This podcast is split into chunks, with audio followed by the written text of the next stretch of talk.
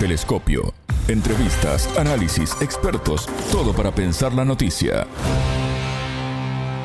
A cuatro años del golpe de Estado en Bolivia, la Fiscalía pidió 30 años de prisión para Janine Áñez, acusada de genocidio. Bienvenidos, esto es Telescopio, un programa de Sputnik. Es un gusto recibirlos. Somos Alejandra Patrón y Martín González desde los estudios de Montevideo. Y junto al analista boliviano Marcelo Arequipa, doctor en ciencias políticas y docente universitario, profundizaremos en esta situación. En Telescopio te acercamos a los hechos más allá de las noticias.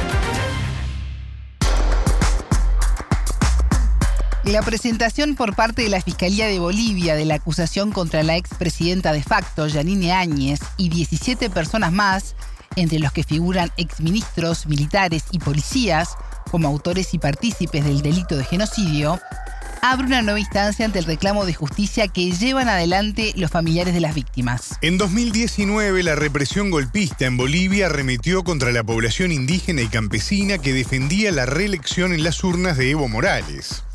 En ese marco se produjeron dos masacres bajo el gobierno no electo de Yanine Áñez apoyado por grupos políticos y también religiosos conservadores. La primera fue el 15 de noviembre en Sacaba, Cochabamba, y la segunda el 19 de noviembre en la ciudad del Alto, en La Paz. En ambos casos, integrantes de las Fuerzas Armadas y de Seguridad dispararon indiscriminadamente contra manifestantes que defendían la democracia y dejaron un total de 37 muertos y cientos de personas heridas. Entre los acusados de las masacres se encuentran 14 jefes militares y policiales, entre ellos Sergio Orellana, ex comandante de las Fuerzas Armadas, Pablo Guerra Camacho, ex jefe del Estado Mayor del Ejército, y Ciro Orlando Álvarez, ex comandante de la Fuerza Aérea Boliviana.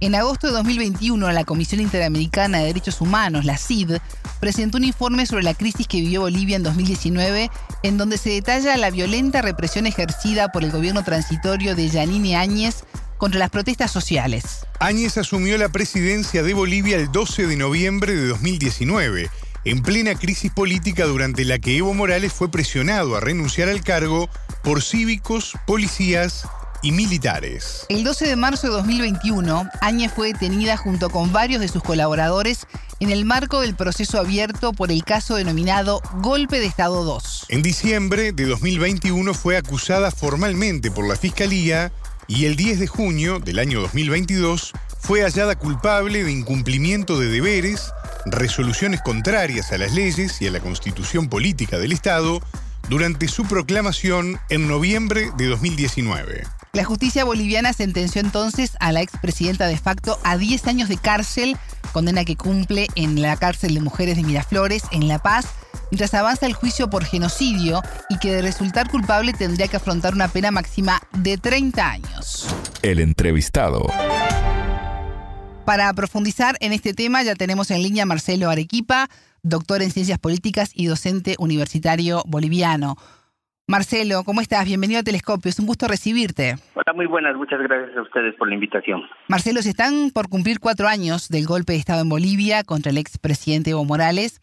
Eh, ¿Qué recordás de esos días eh, tan turbulentos y donde se cometieron actos de extrema violencia? Sí, mira, lo que yo recuerdo es que en el país eh, había un bloque de oposiciones políticas contrarios al movimiento al socialismo en ese tiempo y especialmente al expresidente Evo Morales. Ahora, eh, ese bloque de oposiciones políticas tenía fundamentalmente dos agendas, eh, dos líneas de acción, si quieres. Una línea de acción tenía que ver con una agenda ah, político-institucional, es decir, de intentar competirle al MAS en eh, elecciones generales y además a partir de ahí querer intentar ganar la silla presidencial. Pero había otra otro grupo que no jugó a eso, que jugó más bien a una suerte de acción eh, político de ruptura institucional y luego, por tanto, de eh, una agenda antidemocrática. Ese es el grupo que termina por ganar, ese es el grupo que termina por posicionarse por encima de este otro que decía que buscaba intentar ganarle al MAS en una elección general. Entonces, es el grupo más bien que busca la ruptura político-institucional, el grupo que busca más bien eh, la lectura o la agenda antidemocrática, el que gana y luego por tanto por eso termina por ganar y posicionarse eh, esa estrategia del golpe de Estado y no más bien la vía democrática que es la que debería haber seguido en el país. Marcelo, tras la salida de Morales, el 15 y el 19 de noviembre de 2019 se sucedieron las masacres de Sacaba, en Cochabamba y en el barrio de Sencata, de El Alto. Eh, vamos a recordar a los oyentes que la población se manifestaba contra el derrocamiento de Morales. Eh, fueron repelidos por efectivos de las Fuerzas Armadas y la policía, quienes dispararon contra la multitud, amparados por el decreto 4078, firmado en ese momento por el gobierno de Yanin Áñez, un documento que deslindó de responsabilidad penal a quienes abrieran fuego. Hubo al menos 20 muertos y decenas de heridos. Marcelo, en ese momento histórico se tenía conciencia de lo que estaba pasando y de la gravedad del asunto? Mira, creo que eh, quienes entraron a gobernar eh, de esa forma en Bolivia en ese en ese momento, eh, obviamente, como decía hace rato, no entraron con un espíritu democrático y con una agenda institucional democrática, entraron por otra vía.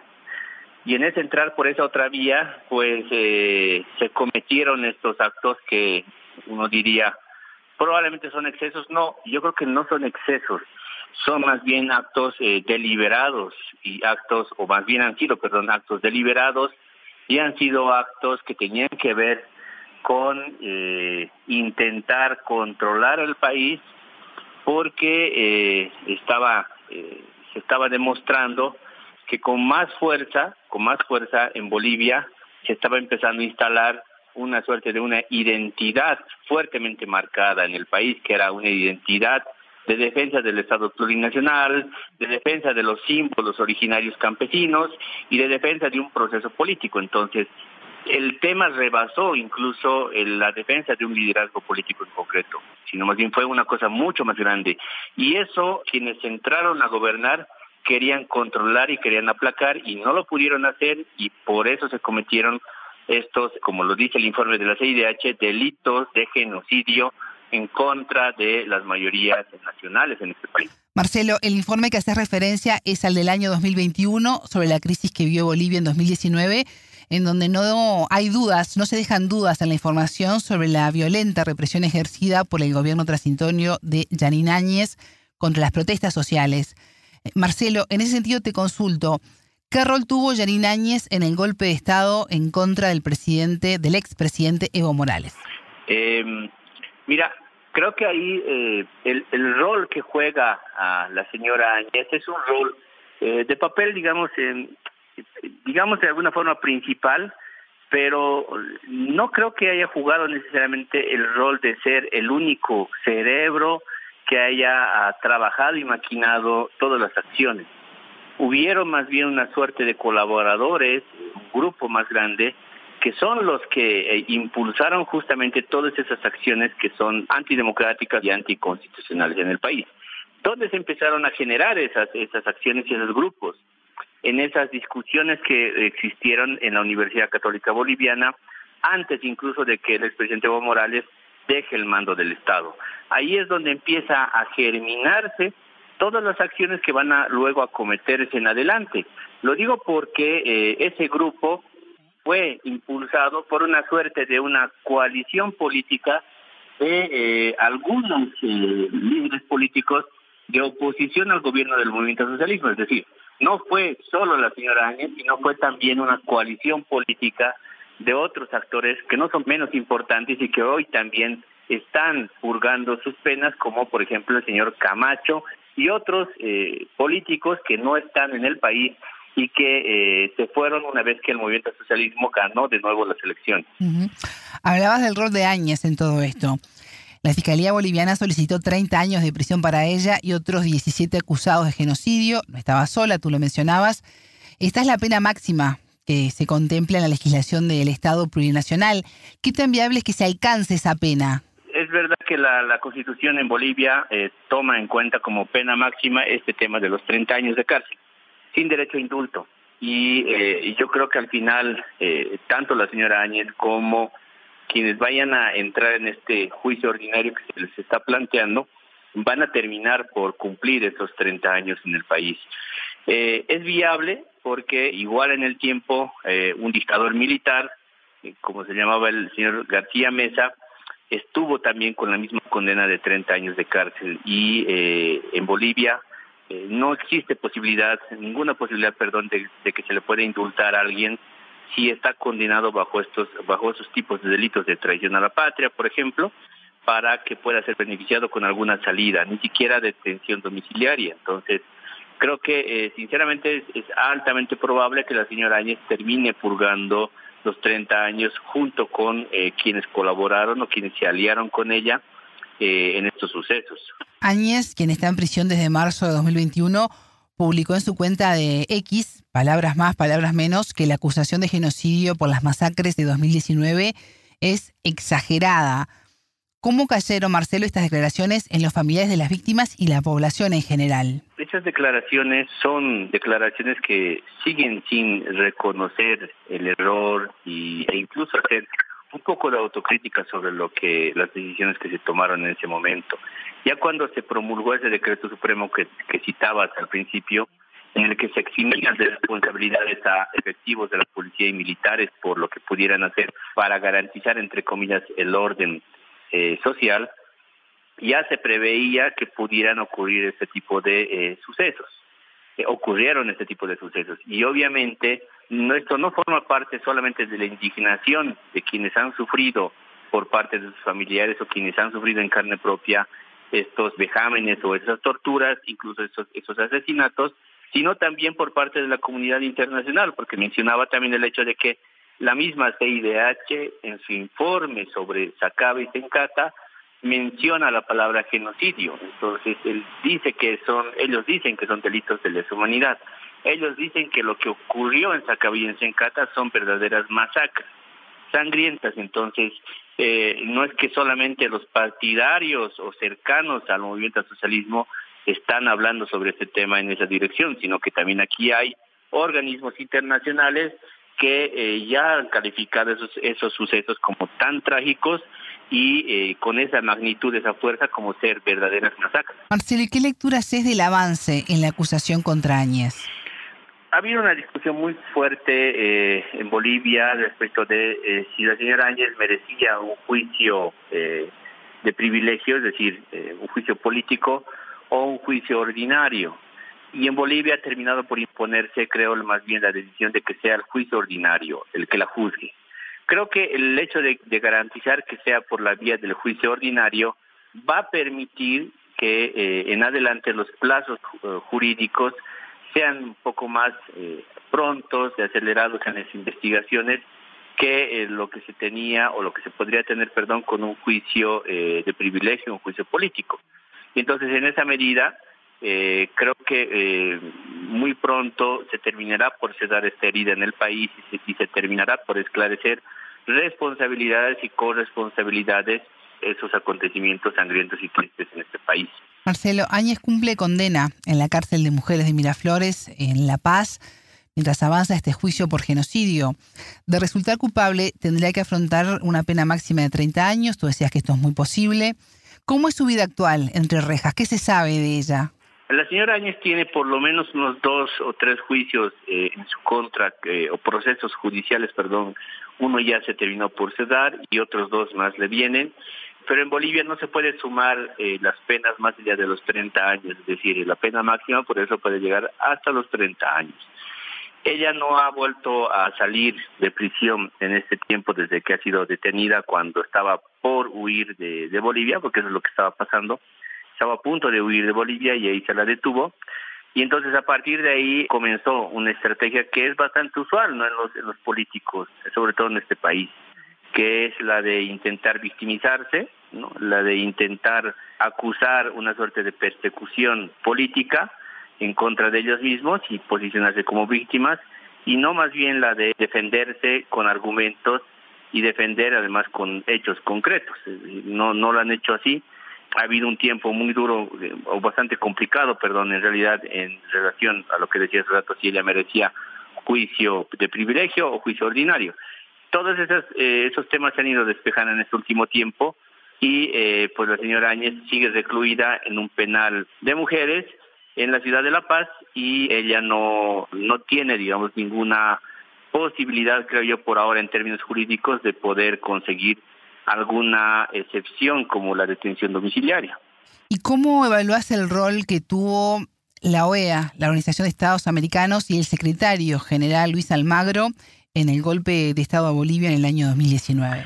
Mira, creo que la, la OEA eh, jugó un papel estratégico en eh, la línea de eh, atizar eh, lo que estaba empezando a ocurrir en, en, el país.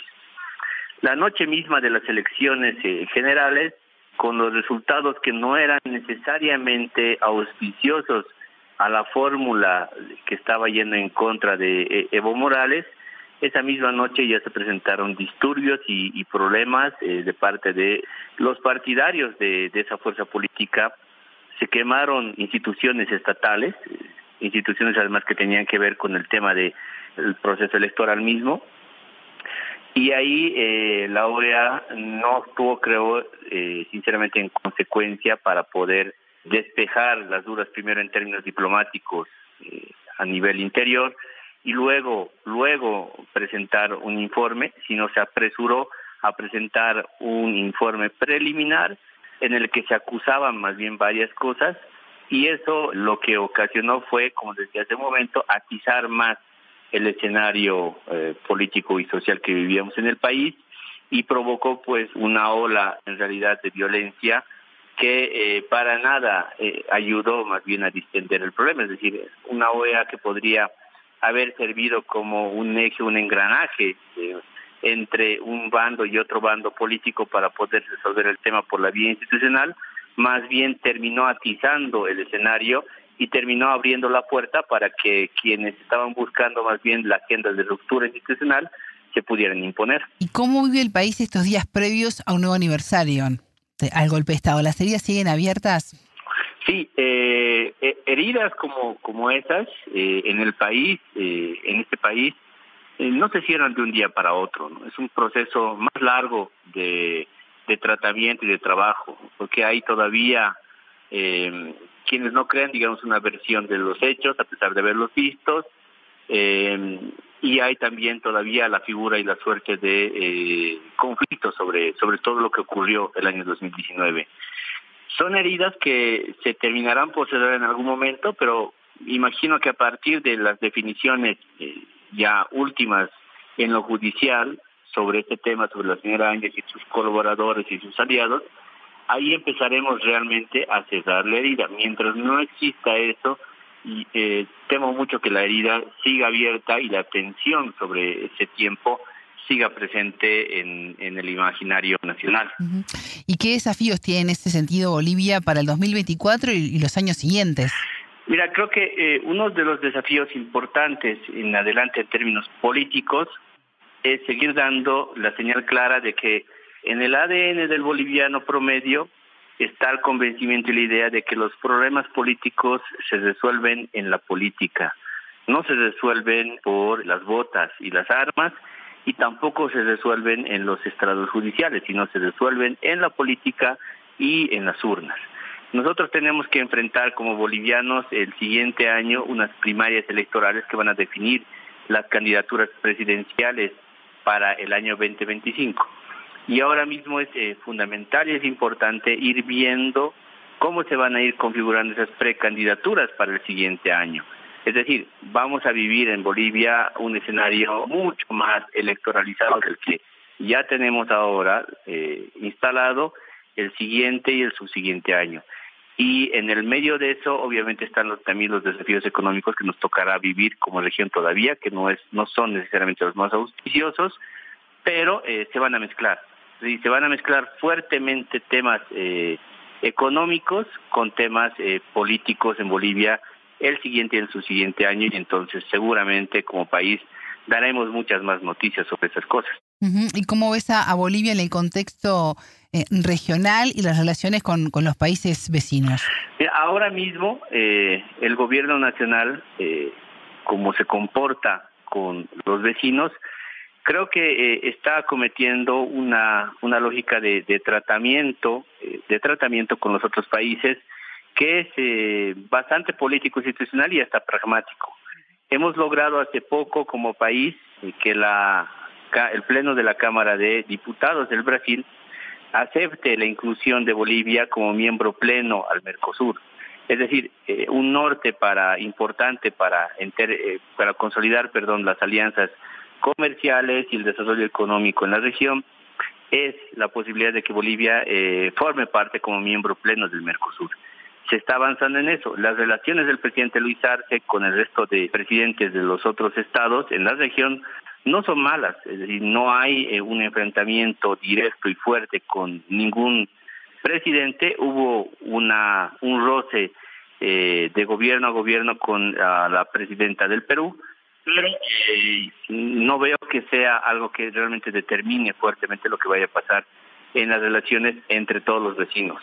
Marcelo, mencionabas algo muy importante para la región que es el Mercosur. ¿Qué puede aportar Bolivia a este bloque regional? Bolivia puede aportar eh, muchas cosas en relación a, por ejemplo, eh, se está empezando a explotar fuertemente eh, la industria de la eh, de la minería a partir del hierro, a partir de algo que nosotros tenemos y que compartimos con el Brasil, que es el, el mutum, es decir, el hierro ahí es un, componente sumamente importante de país a país y en relación al comercio global.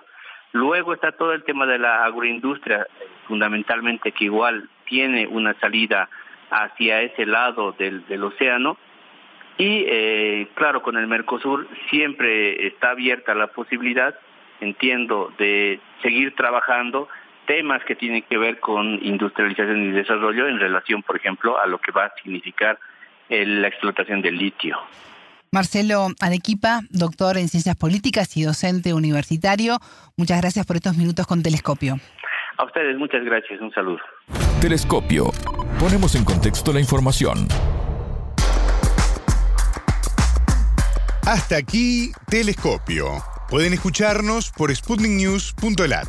Ya lo saben, la frase del día la escucharon en Telescopio. Todas las caras de la noticia en Telescopio. La constitución en Bolivia eh, toma en cuenta como pena máxima este tema de los 30 años de cárcel, sin derecho a indulto. Y, eh, yo creo que al final, eh, tanto la señora Áñez como quienes vayan a entrar en este juicio ordinario que se les está planteando, van a terminar por cumplir esos 30 años en el país.